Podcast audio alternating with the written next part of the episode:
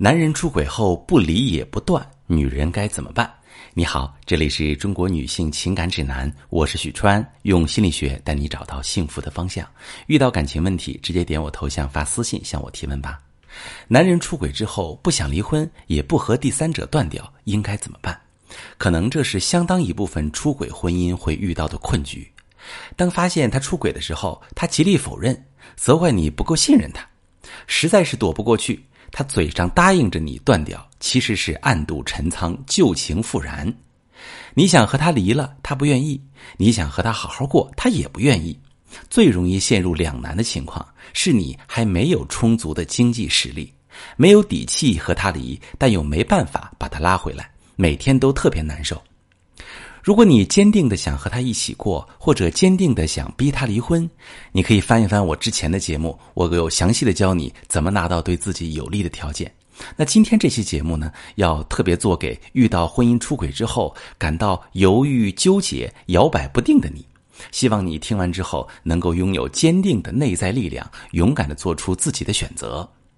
遭遇伴侣出轨之后，你会感到纠结，不知道是离了好还是修复好。又怕离开之后自己后悔，又怕和他在一起每天被气被伤害。其实是因为你在恐惧，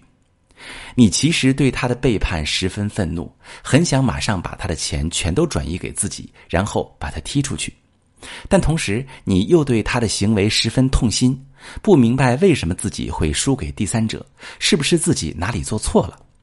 而你的这种反复不定，影响着你对他的态度。他决心要回归家庭，你会觉得是他离不开你，所以这时候你要把所有的委屈、仇恨都报复到他身上，不停的和他吵架、责骂他，说他不负责任，要求他为你的情绪负责。他不提离婚，但是一直跟第三者腻在一起，你会觉得是自己有太多不好的地方，这么多年没有弥补过他，开始对他关心讨好，尽力扭转性格，顺着他喜欢的来。前者会让你们倒转受害者和施害者的身份，本来你是受害者，他是伤害你的人，而当你骂他骂的足够多，他就会觉得是你一直不放过、不翻篇儿，让他在婚姻里充满痛苦，他才是那个婚姻里受伤的人。那后者会让你越来越把不准和他之间的关系，不知道该把自己定位在哪里，也不知道什么时候才能结束这种讨好的关系模式。而对他来说，你给的好不一定是他要的，他反而会觉得被逼迫、逼着做决定，开始去逃避你，让你更加无助。所以，如果你面对这种情况，首先要做的并不是如何做，而是如何看这件事儿。这里你需要做一个全面的婚姻评估，他现在对婚姻是什么态度？